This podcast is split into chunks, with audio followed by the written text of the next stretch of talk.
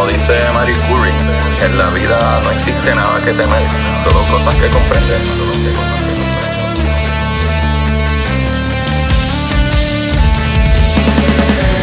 Recuerden correr y buscar la manera de aprender que más le divierta.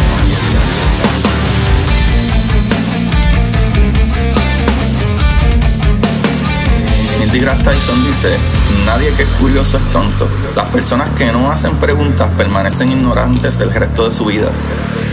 Y para ustedes, esto es curiosidad científica.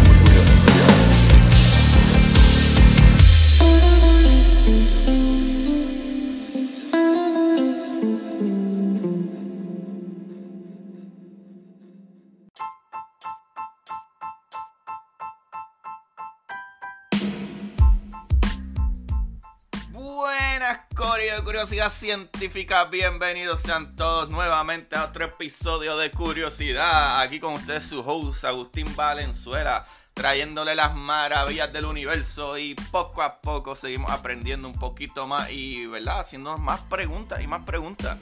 Y Corillo, les quiero agradecer a todos los que dan play por primera vez y los que le siguen dando play a esto y los que comparten los capítulos y me dan rate, sea en Apple o sea en Spotify. Ya pueden hacerlo también en Spotify, me ayuda un montón. Así que Corillo, vamos a seguir la curiosidad. No importa lo que pase, la idea es de, mira, poner a hablar a más gente y a más gente de ciencia y que se sientan, ¿verdad? Este, atraídos hacia ella. No importa si termina siendo un físico de partículas o si por lo menos tiene un poquito más de sentido común cuando piensa.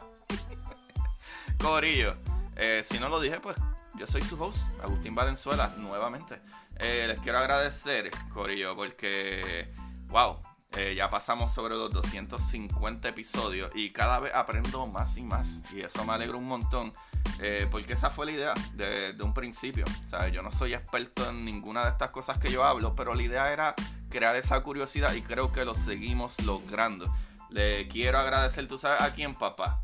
A Jabonera Don Gato, Papi Johnson. Esa gente sí que saben de química, de verdad, papá. Porque hay una ciencia increíble detrás de hacer jabones. No es simple y sencillamente como que tú dices que no, no, no. Es que mata el 99% de las bacterias. No, papá. Para crear jabones, jabones artesanales, usted tiene que ir donde los duros. Y eso es Jabonera Don Gato. Ahora mismo tienen unos jaboncitos, papá, de octubre, brutales. Porque está el jabón de Katrina. Que, ¿verdad? Todos estos son jabones artesanales que están hechos con mucho amor y cariño. Y hay un jabón que me impresionó. Que ustedes saben que yo soy un nerd. Y leo mucha ciencia ficción. Pero me impresionó porque ellos tienen un jabón que se llama el Cthulhu.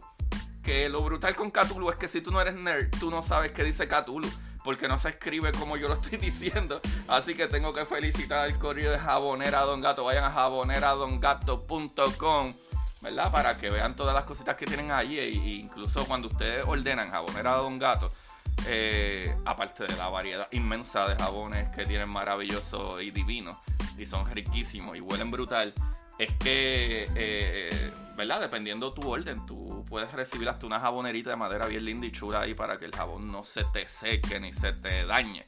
Así que, Corillo, vayan allá, vayan a jaboneradongato.com y envíenle mucho, mucho amor y díganle que Agustín de Curiosidad los mandó para allá. Esa gente son buenos, de verdad. En verdad, los jabones están bien brutales. De verdad que tengo una pelea con mi esposa porque me los quiere robar. Pero no la dejaré, no la dejaré. Tenemos que compartir, mi amor. Vamos a compartir. Corillo. Vamos a lo que vinimos, chavalinguis. Vamos allá, Corillangue. Eh, mano, hoy quiero hablar de algo porque en Puerto Rico específicamente llevamos unas semanas con el problema de los que saben un, un poquito de política. Y, ¿verdad? Hay muchos revoluces con la energía, ¿verdad? Con la electricidad, la compañía de electricidad que está en Puerto Rico, para aquellos que me escuchan en otras partes del mundo, está haciendo un papelón increíble y la compañía, una compañía privada, eh, que básicamente está administrando ahora la energía de la compañía pública o que le pertenecía al gobierno de Puerto Rico que se fue a quiebra. Hay mil cosas más. Pero lo curioso con eso es que ahora mismo están hablando mucho de energías renovables y usualmente se habla mucho de placas solares y esas cosas. Y ya yo tengo un episodio de cómo funcionan las placas solares. Y dije que yo puedo hacer relacionado a algo parecido. Y es que podemos hablar de la energía nuclear, ¿verdad? De los reactores nucleares, ¿verdad? Que trabajan con, con elementos o material radiactivo para crear energía. Y usualmente la preocupación principal de eso, de los ¿verdad? De, los materiales radiactivos, es qué podemos hacer con ellos y si son, ¿verdad? Este seguro, cuán seguros son. Pero una de las preguntas mayores siempre es qué se hace con los residuos nucleares, ¿verdad? Con, que crean esa fisión nuclear. Y fisión es básicamente cuando los isótopos dentro del átomo empiezan a, ¿verdad? Desintegrar, ¿verdad? A soltar energía. y esa energía, ¿verdad? Es radiación. Y puede ser muy, muy dañina. Así que en el episodio de hoy vamos a hablar, ¿verdad? De los residuos radiactivos y, ¿verdad? ¿Qué, problemas nos podrían causar de no ser eh, manejados de la manera adecuada. Así que, tititere, avanza que tengo ganas de arroz con leche el día de hoy. Corillo, vamos a dar una definición básica de los residuos radiactivos.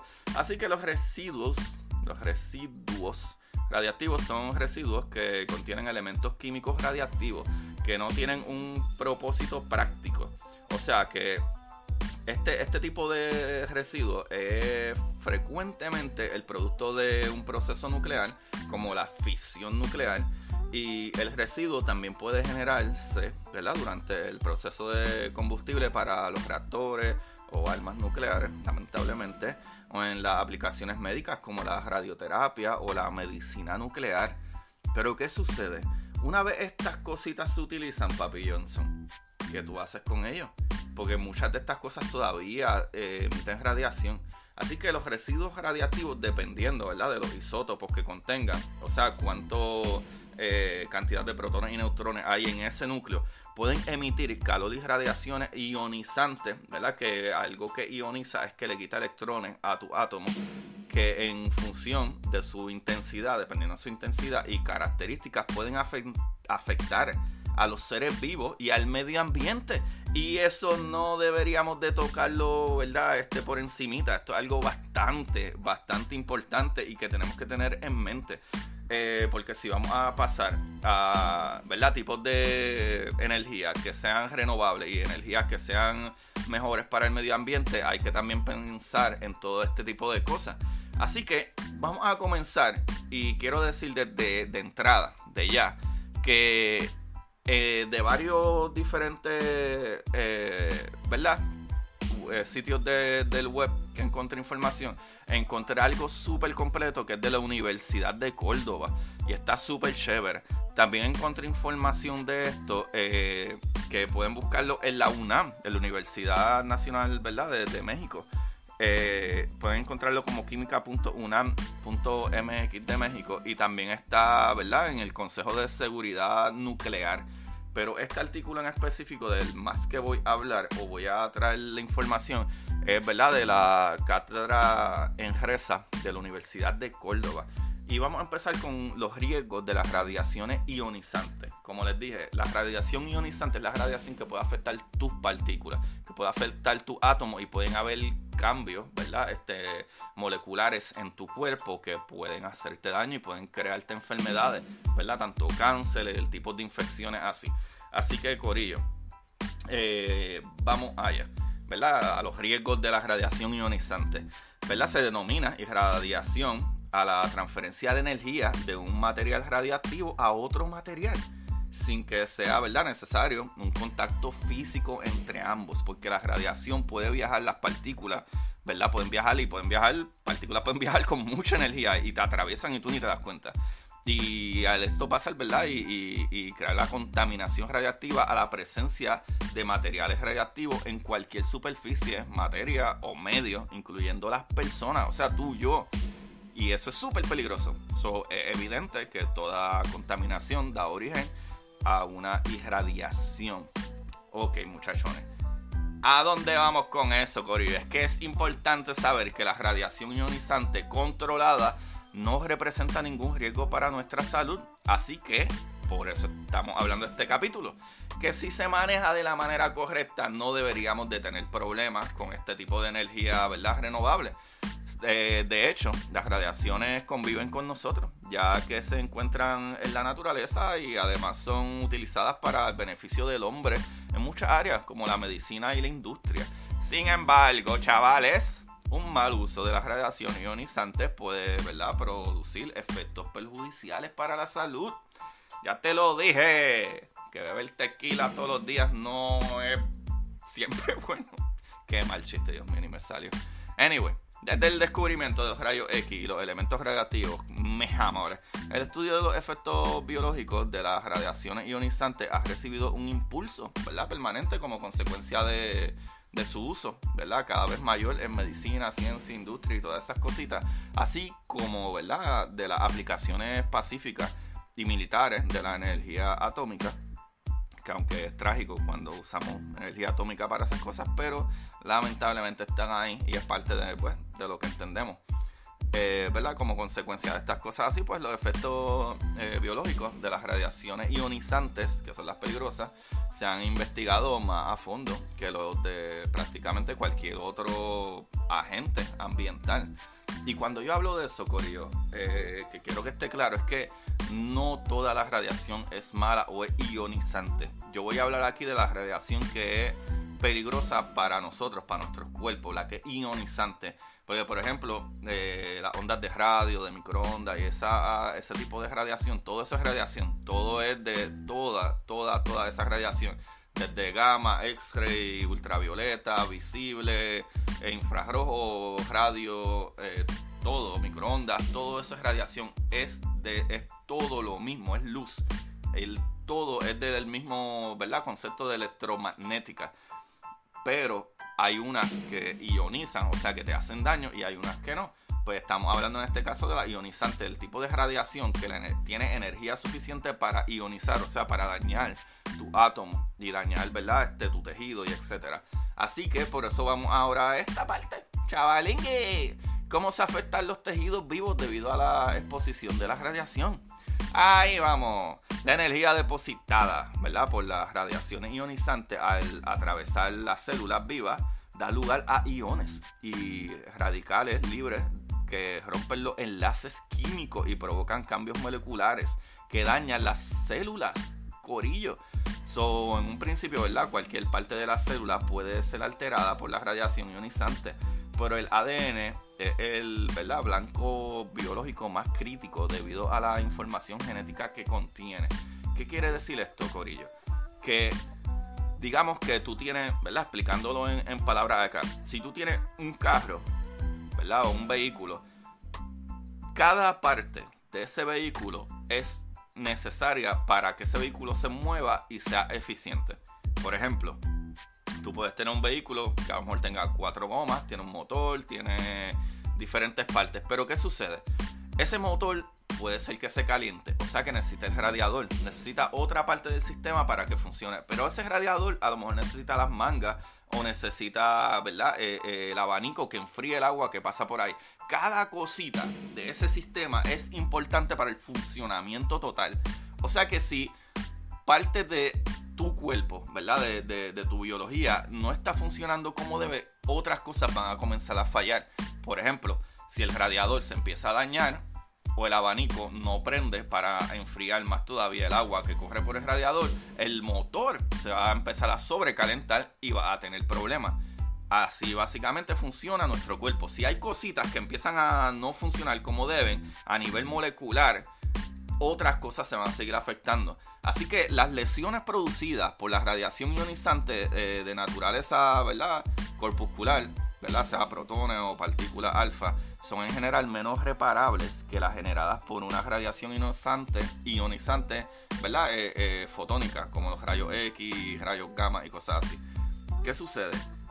Para que ustedes sepan, Corillo si ustedes van a un laboratorio o lo que sea, al médico y tienen un hueso roto, a ustedes les tiran un rayo X. Esa radiación es ionizante. Lo que te dice a ti que tú no deberías de tomar radio, eh, rayo X de tus huesos constantemente porque te puede hacer muchísimo daño. Te puede ionizar tus partículas. Pero, ¿verdad? Una dosis absorbida lo bastante elevada para matar a una célula tipo En, división sería suficiente para originar centenares de lesiones, ¿verdad? Reparables en sus moléculas de ADN. El daño, ¿verdad? En las moléculas de ADN se queda sin reparar o es mal reparado.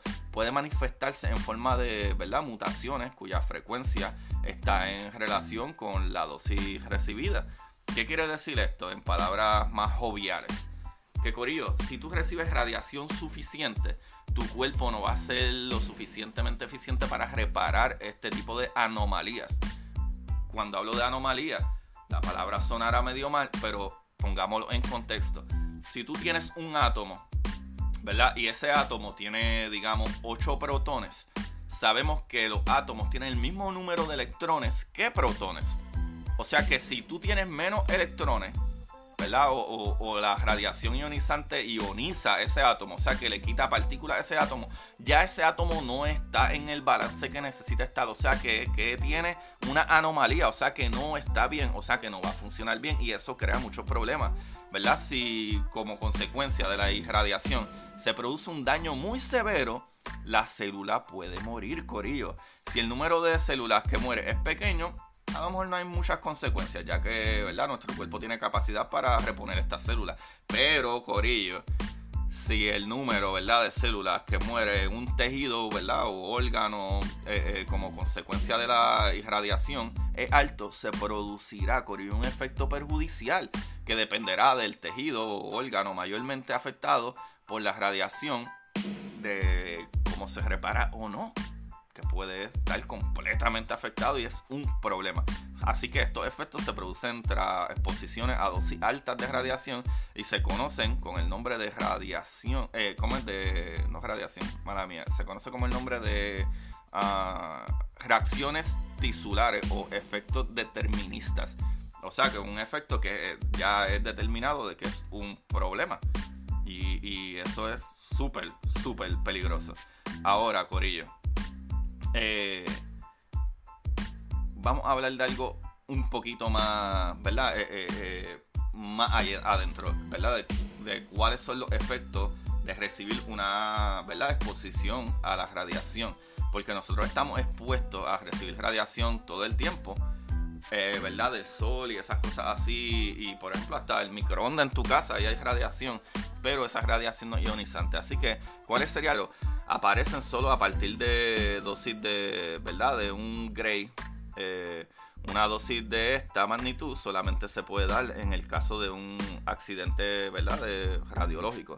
Generalmente estos primeros efectos consisten en náusea, vómito, enrojecimiento superficial de la piel, pero cuando las dosis recibidas por la persona son mayores, se puede manifestar en diarrea, pérdida o caída de cabello y, ¿verdad? esterilidad.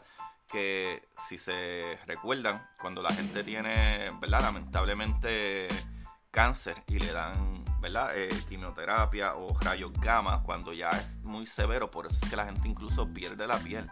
Es súper, súper horrible, súper horrible. ese es el problema principal del cáncer que cuando tú usas radiación para matar este tipo de células, también matas células buenas y puedes tener todo ese tipo de síntomas, ¿verdad? Como eh, las diarreas, malestares, eh, pérdida de, ¿verdad? de cabello y, todo ese tipo de cosas. Que te puedes sentir como si te estuvieras muriendo, ¿verdad? Eh, yo no he tenido cáncer, pero sí tengo amistades muy cercas que han pasado por ello y dicen que es horrible. pero eh, una de las maneras que se utiliza, ¿verdad? Para tratar de combatir cosas como el cáncer. Pero, ¿verdad? No siempre la exposición a radiación produce la muerte de la célula. ¿verdad? En dosis bajas el daño producido es más leve y normalmente implica una alteración de las moléculas de ADN. Eh, es lo que se conoce como mutación genética, pero ¿verdad? determinadas mutaciones pueden favorecer el desarrollo de un cáncer o de enfermedades genéticas heredables también. Es decir, que se podría, ¿verdad?, de, manifiesto en la descendencia de la de las personas, como que tú puedes afectar tu tipo de, ¿verdad? De, ADN, de moléculas por esta irradiación que afecta, eh, ¿verdad? Te afecta molecularmente y eso tú puedes pasarlo para adelante, ¿verdad? Como en herencia.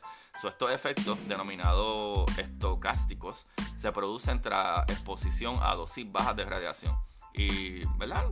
Lo que es muy importantes son que en la naturaleza, algo ¿verdad? que podría suceder en la naturaleza, pero esto implica que al aumentar la dosis de radiación recibida, ¿verdad? no aumenta la gravedad del efecto, sino la probabilidad de que dicho efecto ocurra. O sea que no importa la radiación que recibas, que si a lo mejor es medio leve, va a tener el efecto, pero qué sé yo, que digamos que sea que te dañó la célula, pero mientras más radiación, es que vas a tener más probabilidad de que sí va a suceder este efecto que sería de dañarte tus células, por ponerlo así, ¿verdad? Por ejemplo, si pensamos en el desarrollo de un cáncer, la dosis mayor haría que exista mayor probabilidad que se desarrolle, pero no implica que el cáncer vaya a ser, ¿verdad? Más grave o menos grave, sino de que probablemente si te pones demasiada radiación puede crearte el cáncer. So, hay que recordar que los efectos que puede producir la radiación en nuestra salud dependen de, ¿verdad? de muchísimas cosas, de otros factores como la dosis, el tipo de radiación, la edad del individuo en el momento de la radiación y ¿verdad? cuanto mayores, ¿verdad? sean más jóvenes, mayor es la sensibilidad de radiaciones ionizantes y de factores genéticos pero sobre todo, sobre todo, que de la manera que ¿verdad? medimos la radiación es en TI o TI, que es Time Index. Y eso lo que quiere decir es cuánto tiempo tú has estado expuesto a esa radiación. Y ahí entonces viene la parte corillo para que ya entienden, imagino, de, ok, esto es las cosas que podrían suceder dependiendo de tu exposición, dependiendo de todo este tipo de cosas. Pero algo que, ¿verdad? Que debemos de decir es ¿Qué es lo que se puede hacer con esto? Cuando, por ejemplo, tenemos plantas nucleares, ¿verdad? Este, y, energía nuclear. Ah, diantre, esto es tan peligroso. Pues no necesariamente, ¿verdad? vamos a, hablar realmente de, las cosas y las medidas que se toman. Y no es como que simple y sencillamente tenemos material radiactivo y ya, pues, ah, toma, eh, eh, ahí está. Este, y la gente que trabaja con eso se moriría si no hay protección. Pero no, ya que depende del tiempo, ¿verdad? De exposición de la radiación. Y pues aquí está, ¿verdad? Eh, qué se puede hacer o qué es lo que se hace. Está la protección, ¿verdad? Frente a los residuos radiactivos. Y es que después de que esos materiales se utilizan, como dije en la, eh, ¿verdad? Lo primero, primero que hablé cuando empecé el capítulo, de los residuos radiactivos, ya se puede hacer con ellos. Ya les expliqué de cuántos problemas pudieran haber. Eh, si nos exponemos a la radiación, pero esta radiación, ¿verdad? Si la hablamos de, ¿verdad? De desarrollo de energía sustentable o energía renovable, pues esta es una de las mejores opciones, pero como todo, pues tiene su lado bajo, que es que podría ser peligroso. Pero, eh, como hemos visto, ¿verdad? el riesgo principal de los residuos radiactivos es la emisión de radiaciones al medio ambiente. Así que por razones de seguridad para la salud, ¿verdad? Para nuestra salud y para nuestro entorno debemos aislar los residuos radioactivos. Y hay tres formas fundamentales de protección, de acuerdo ¿verdad? a este artículo de, la Universidad de Córdoba. Y es que dice que eh, el principio, ¿verdad? Que sigue eh, el almacenamiento en, en vertederos de cualquier tipo de residuo es aislarlo del entorno humano, o sea, alejarlo de nosotros o del medio ambiente, ¿verdad? Interponiendo entre ellos y las personas un sistema de barreras que impida su retorno para siempre o que minimice los riesgos a un valor prácticamente nulo en el caso ¿verdad? de retorno, aunque este sea altamente ¿verdad? improbable, pero a esto se le llama confinamiento, ese es el primero. Para los residuos entonces radiactivos del sistema de barrera debe mantener su eficacia hasta que la radiactividad ¿verdad? Eh, vaya disminuyendo eh, por decaimiento radiactivo a los niveles fijados por las autoridades ¿verdad? competentes. Pues son compañías y gobiernos que trabajan con compañías que se encargan de esto, de asegurarse de que eso esté ¿verdad? bien guardado y protegido o, ¿verdad? Este, cuando se deshagan de él que esté un seguros y que no vayan a hacer daño al medio ambiente a nosotros. So, en este caso se elimina pues el concepto de eh, perenidad que llevan consigo muchos residuos ¿verdad? convencionales. O sea que estos residuos, a pesar de que ya no son útiles para lo que lo estamos usando, todavía irradian. Y esa, ¿verdad? esa radiación puede ser dañina y hay que tratar de básicamente esconderlo o meterlo en un huequito que nadie tenga acceso. So, con independencia, ¿verdad?, de los avances científicos que permitan, en el futuro también se pueden desarrollar tecnologías capaces de eliminar o disminuir la toxicidad de estos residuos, ¿verdad? Eh, como podría ser la separación y transmutación. Actualmente está admitida y tipificada, ¿verdad? internacionalmente la estrategia a seguir para el almacenamiento final de los residuos radiactivos. O sea que como básicamente confinarlos, ¿verdad? O, enterrarlos definitivamente, que más nadie va a ver eso, eso no va a ver la luz del sol. O sea, el peligro, ¿verdad? En, verdad sería como, sobre todo, podría decir yo, que el agua de lluvia y el agua subterránea, entrada eventualmente en contacto con los residuos radiactivos, eh, disolvería algunos de los radionucleidos presentes y los transportara al entorno humano. Y eso es un peligro. Imagínense que, eh, no sé, por poner un ejemplo aquí eh, hipotético, que de momento donde se guardaron estos residuos, había un río cerca y por alguna construcción que lo que sea, ese río, ¿verdad? Este, cambia su cauce y empieza a pasar por el área donde hace varios años se enterraron residuos radiactivos y ahora esa agua está pasando por ahí, está cargando ese tipo de toxicidad a los desagües de donde cogemos nuestro agua. Eso sería un peligro súper, súper grande. Pero, eh, básicamente eso es lo que tenemos que evitar, Corillo. So, la estrategia, ¿verdad? En general se basa en crear una serie de barreras que preserven al combustible almacenado, ¿verdad? De, la acción del tiempo. De pase lo que pase, mira, por aquí esto se tiene que proteger, o no puede pasar nada, o mientras menos gente pase, mejor. Así que de estas tres cosas, ¿verdad? Está la barrera físico-química, la barrera de ingeniería y la barrera de geología. Porque, ¿verdad? También geológicamente se pueden hacer como, por ejemplo, emplazar y, construir el recinto de una formación geológica superficial o profunda que de la corteza terrestre que pueda garantizar la integridad de los residuos durante el tiempo que se requiera, ¿sabe? A la vez que, ¿verdad? Impedir o retardar su retorno a la biosfera, ¿verdad? A nosotros, a que no vuelva a salir de su boquete donde debe estar guardadita. Y, mano, yo creo que esto es súper, súper interesante porque esto también nos dice que no es como que simple y sencillamente nosotros cogemos la idea de, utilizar, ¿verdad? Equipos radioactivos o, plantas nucleares, así como así. Si se tiene en mente qué tipo de cosas se tienen que hacer. Otra cosa también es que usualmente la energía nuclear dura un montón de años. O sea, puede durar décadas de funcionamiento con solo, ¿verdad? Este, este, pocas ¿verdad? poca cantidad, qué sé yo, digamos de uranio, ¿verdad? Si se utiliza uranio para, para esta, ¿verdad? Esta, eh, ¿verdad? Compañía eh, eh, que generen energía, ¿verdad? Y energía renovable, que sea energía nuclear, no es como que hay cosas gigantescas, con, con, con pequeñas cantidades de uranio se puede generar muchísima energía. Y yo creo que sea como sea, más que nada es que no dejemos a los gobiernos que manejen la seguridad de esta, eh, dejemos verdad profesionales que lo hagan y que hayan compañías que tengan que verdad estar todo el tiempo inspeccionando y asegurándose verdad y que no sean compañías locales que sean compañías globales asegurándose de que estemos haciendo las cosas bien.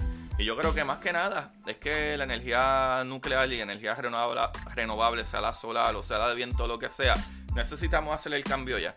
Pero Corillo, qué capítulo más brutal. Ya tenemos una muy, muy buena idea de, ah, las cosas que nos podrían pasar por las redes y porque es importante eh, tenerlas seguras e incluso en el caso de que ya no son, ¿verdad? Este, no necesarias, sino que como que en una compañía que se utiliza un material radiactivo, pero ya no crea la energía suficiente para a lo mejor mover, por decir una loquera, un motor, ah, pues mira, ya no funciona suficiente, hay que reemplazarla, pero todavía ese tipo de material puede seguir irradiando y puede ser dañino y hay que tomar medidas al respecto, pero eh, todo eso se hace de una manera bien, o sea, no, una loquera, no es como que, ah, mira, esto se acabó, tirarlo para una esquina.